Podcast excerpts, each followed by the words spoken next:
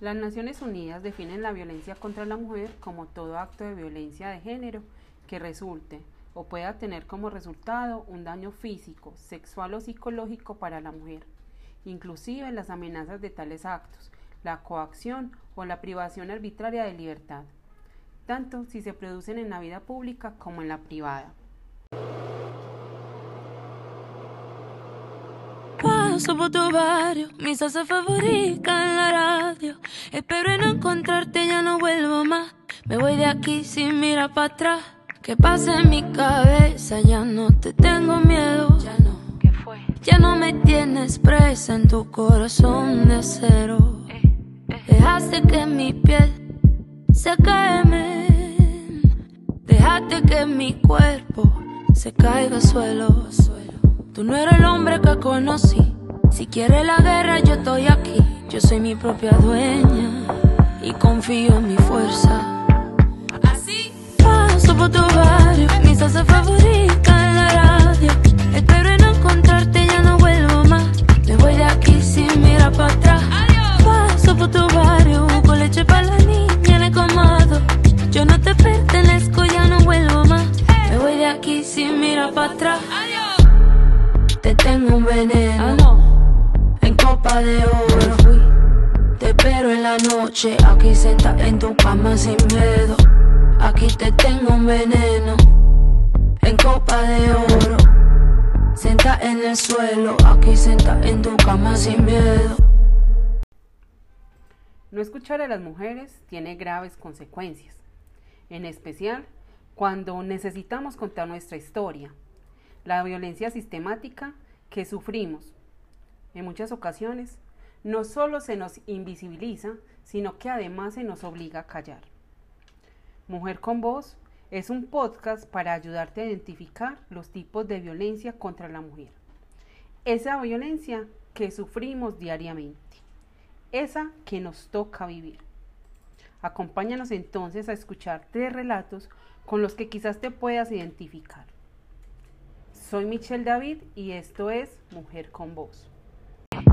Déjate que mi piel se queme. Déjate que mi cuerpo se caiga al suelo. Tú no eres el hombre que conocí. Si quieres la guerra, yo estoy aquí. Yo soy mi propia dueña y confío en mi fuerza. Me prometiste que iba a cambiar, pero la vaina aquí sigue igual. No me quiero atrapada. Te va de mi cama. Por tu barrio, mi salsa favorita en la radio. Espero en encontrarte, ya no vuelvo más. Me voy de aquí sin mirar para atrás. Paso por tu barrio, con leche para la niña en el comado. Yo no te pertenezco, ya no vuelvo más. Me voy de aquí sin mirar para atrás. Te tengo un veneno en copa de oro. Te espero en la noche, aquí sentada en tu cama sin miedo. Aquí te tengo un veneno en copa de oro. Senta en el suelo, aquí senta en tu cama sin miedo. Te tengo un veneno en copa de oro. Te espero en la noche, aquí senta en tu cama sin miedo. Aquí te tengo un veneno en copa de oro. Senta en el suelo, aquí senta en tu cama sin miedo. Paso por tu barrio, mi salsa favorita en la radio. Espero en encontrarte, ya no vuelvo más. Me voy de aquí sin mirar para atrás. Paso por tu barrio, con leche para la niña en el comado. Yo no te pertenezco, ya no vuelvo más.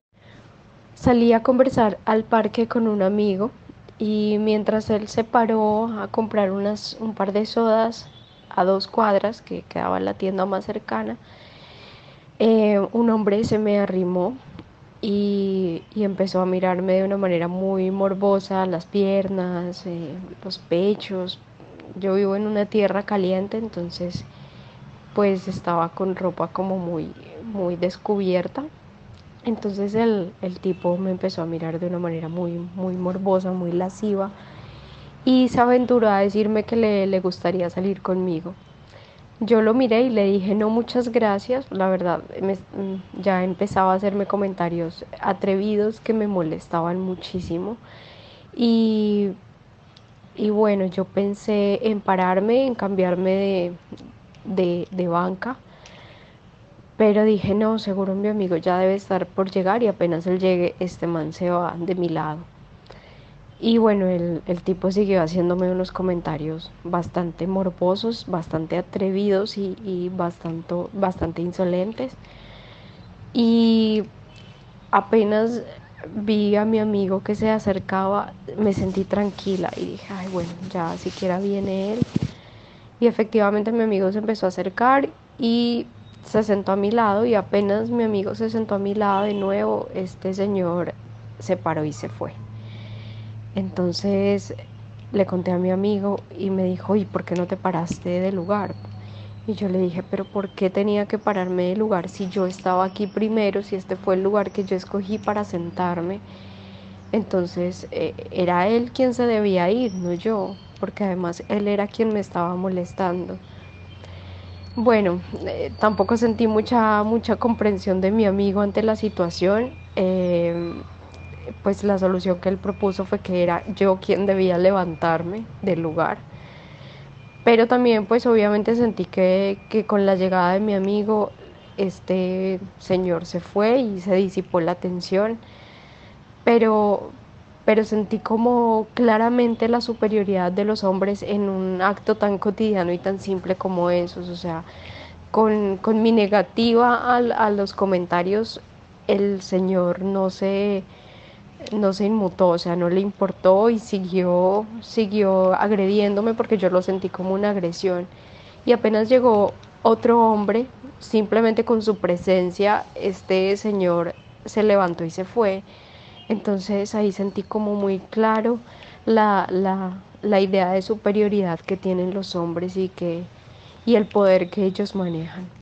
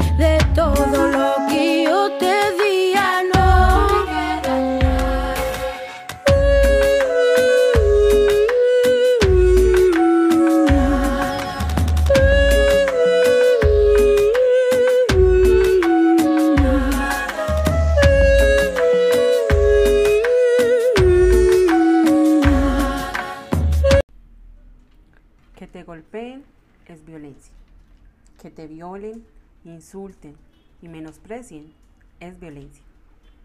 Como también es violencia que te obliguen a casarte, te exploten sexualmente y hasta mutilen tus genitales. Es violencia si te pagan menos por realizar el mismo trabajo que un hombre. Te condicionen para acceder a un determinado puesto de trabajo o quizás a una oportunidad académica. El no reconocimiento de la carga doméstica y el empobrecimiento de la mujer es violencia.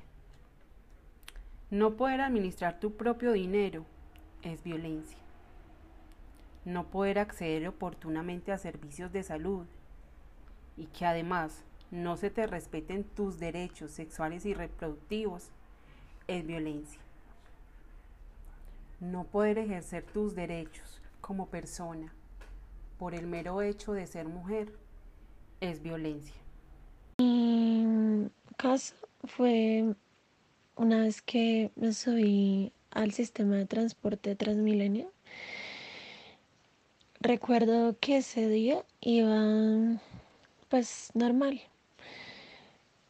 Creo que iba para un centro de reunión, específicamente el GAT y estaba subiendo el sistema de transporte. El Transmilenio estaba lleno, pues como solía, suele habituar. Y me subí.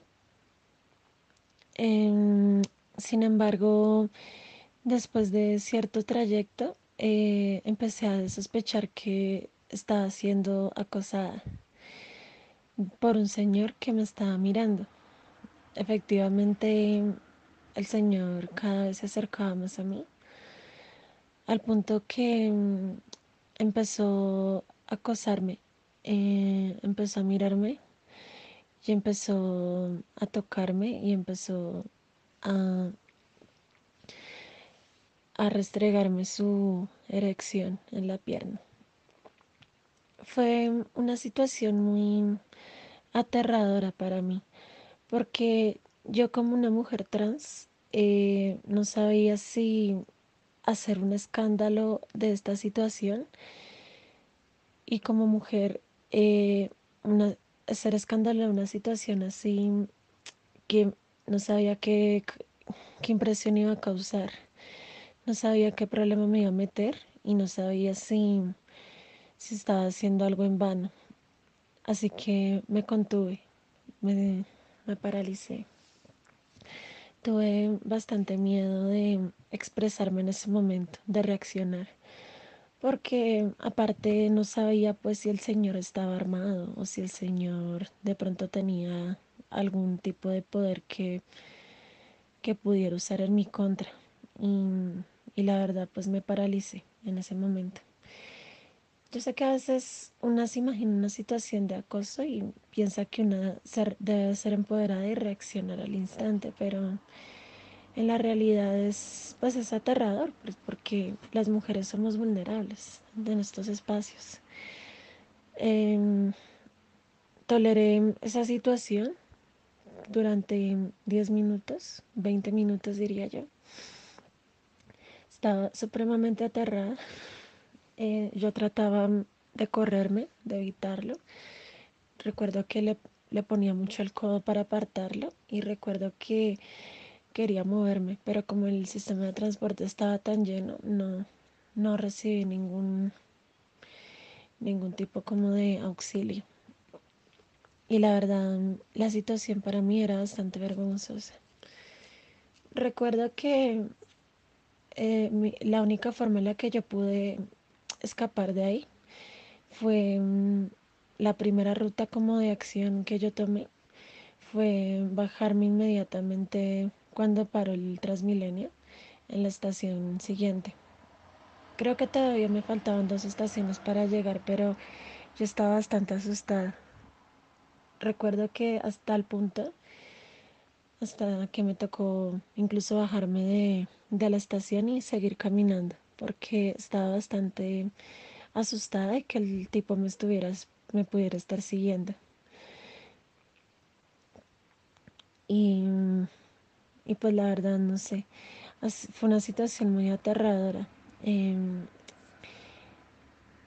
a veces no sabes que, cómo puede reaccionar la gente y cómo te puede llegar a auxiliar la gente como mujer, primero que todo, y segundo como una mujer trans, una mujer que según la sociedad a veces nos perciben como, como indeseables, como mujeres que valemos a veces menos como mujeres que no pueden recibir acoso. Pero pues la realidad es otra a veces. Y son situaciones de miedo, de riesgo, pero la realidad es que para nosotras las mujeres como sociedad, em, el vivir en igualdad de derechos todavía es un proceso muy largo. Y hay cosas que simplemente a veces llegamos a normalizar como el acoso y no está bien. Fue una experiencia bastante traumática.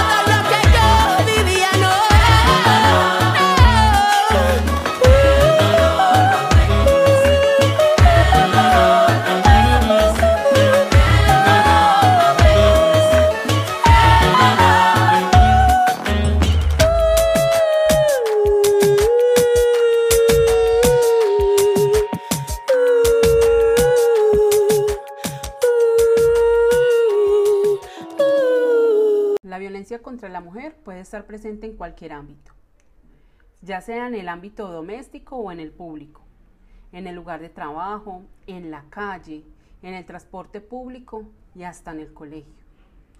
Ante todo esto, todos tenemos la responsabilidad de romper el silencio y denunciar. Es bien importante que aprendas a diferenciar los distintos tipos de violencia que existen para poder identificarlos. Es así como empezaremos a describir uno a uno. La violencia física son todas aquellas agresiones que atentan contra el cuerpo de una persona, ya sea a través de golpes, manoteo, lanzamiento de objetos, el encierro, las sacudidas y los estrujones.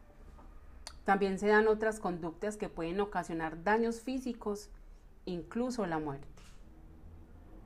Por su parte, la, violencia psicológica es toda acción u omisión destinada a degradar o controlar las acciones, comportamientos, pensamientos, sentimientos y decisiones de otras personas por medio de la intimidación, por medio de la manipulación, la amenaza, la humillación, el aislamiento o cualquier conducta que implique un perjuicio en la salud psicológica.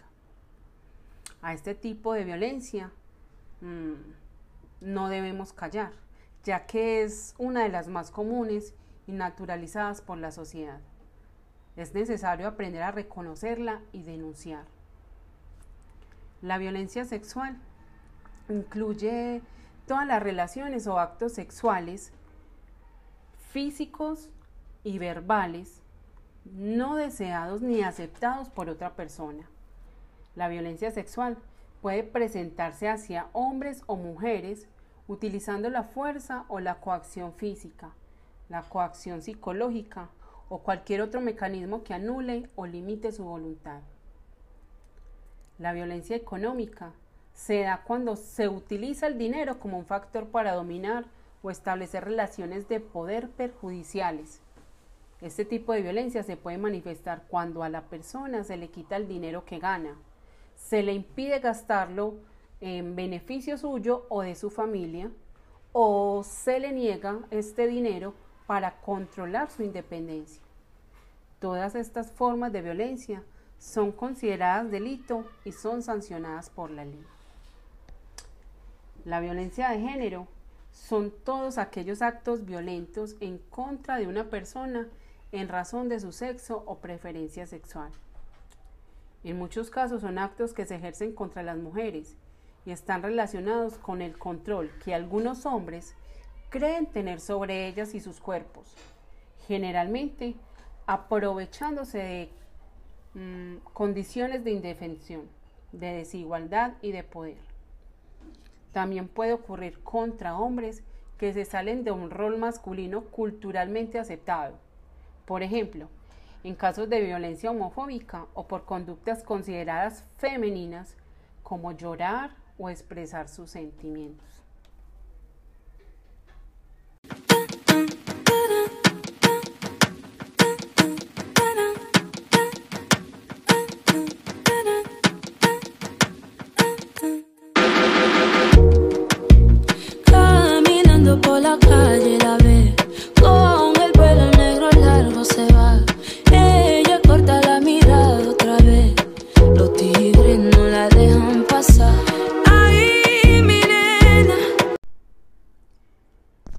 De niña se me enseñó que a los hombres hay que obedecerles.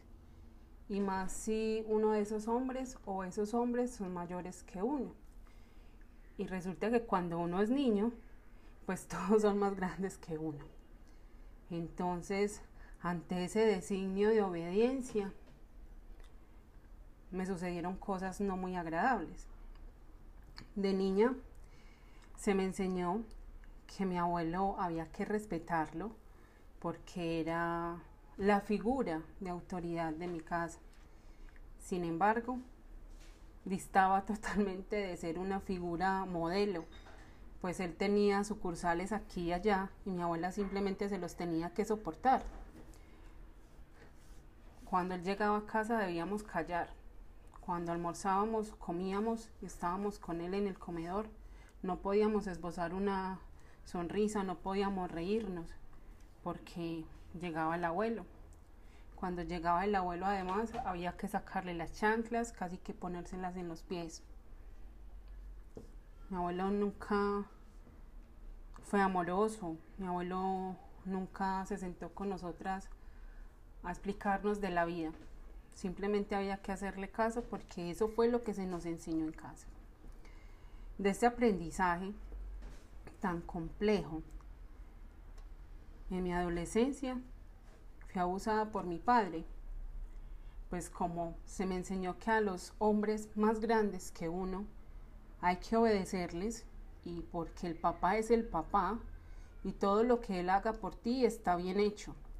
Entonces yo solamente vine a entender que fue abuso cuando ya estaba muy grande en el colegio, cuando en clase se hablaba de abuso, vine a entender que los juegos o las caricias que hizo mi padre conmigo eran abuso. Esto me marcó y aún me marca. Todas mis relaciones con los hombres se han dado desde allí, desde el abuso del poder. Creo que se me instauró demasiado ese aprendizaje donde el hombre es el que sabe, donde el hombre es el que tiene el poder. No solamente sobre tus acciones, sino además sobre tu cuerpo. Él dice cómo debes vestirte, cómo debes desvestirte y cuándo debes desvestirte. Ha sido muy complejo crecer en esta, en esta sociedad donde se me enseñó que los hombres son los que mandan. Con el tiempo, cuando ya formé mi hogar, creo que empecé a replicar ese tipo de conducta, donde yo simplemente callaba y podía ver un montón de actitudes, comportamientos mm, no tan funcionales, no tan beneficiosos para mí de parte de mi pareja, pero los asumía, ¿cierto? Porque se me enseñó además que los hombres podían tener muchas mujeres en la casa, perdón, en la calle, eh, mientras tuvieras mercado, mientras tuvieras unos calzones que ponerte, así esos calzones ya estuvieran rotos. Pronto el mercado empezó a escasear, pues los ingresos de él se esfumaban y tuve que trabajar arduamente para llevar el mercado, para sostener mis hijos, ah, para hacer muchas cosas. Pero aún debía seguir cumpliendo mis funciones como esposa, ¿cierto? Fue así como para subsanar como ese tipo de obligaciones económicas en mi hogar, me metí en un pagadiario. Este pagadiario lo llevaba una mujer.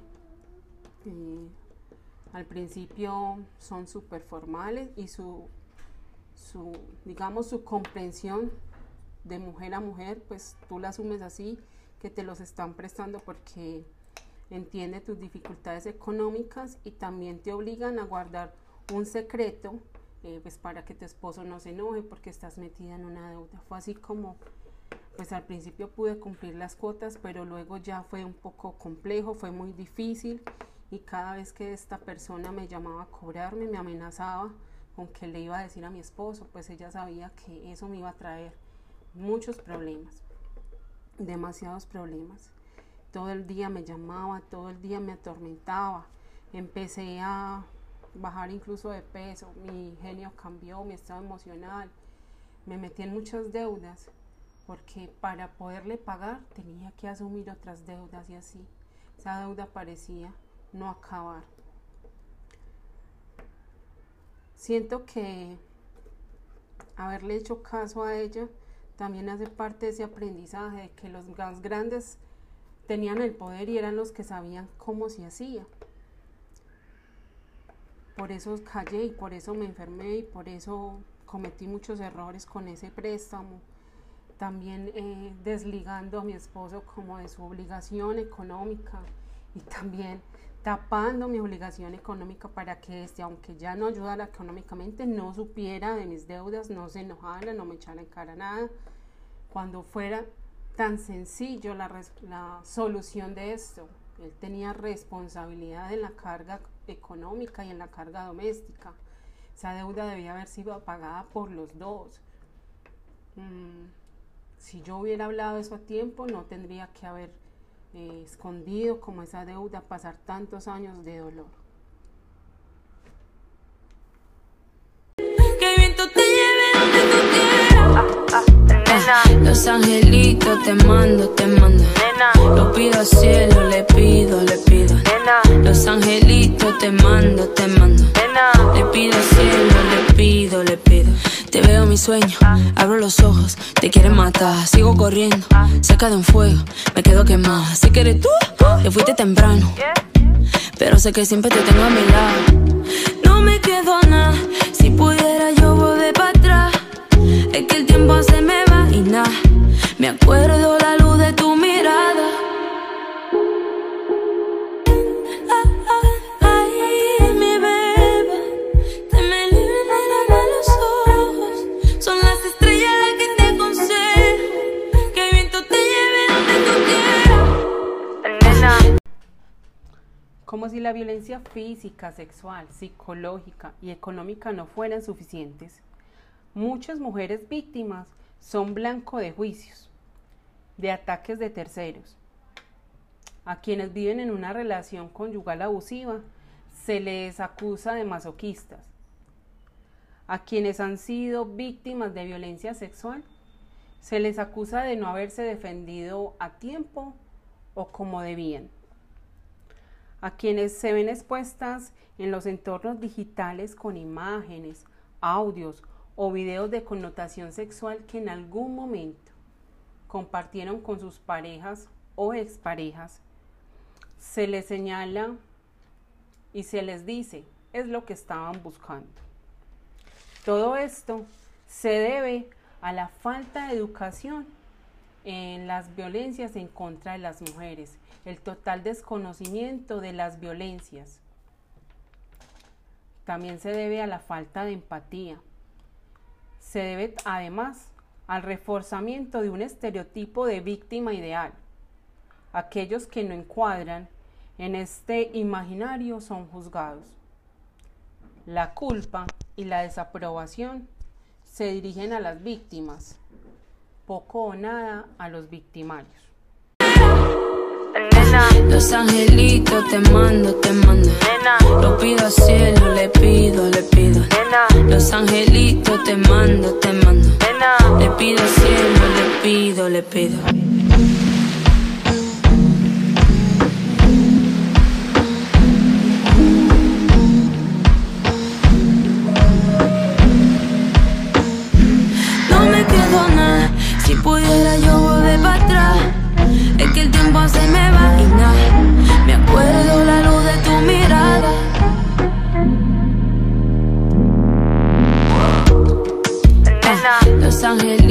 Te mando, te mando. Lo pido al cielo, le pido, le pido. Los angelitos te mando, te mando. Le pido al cielo,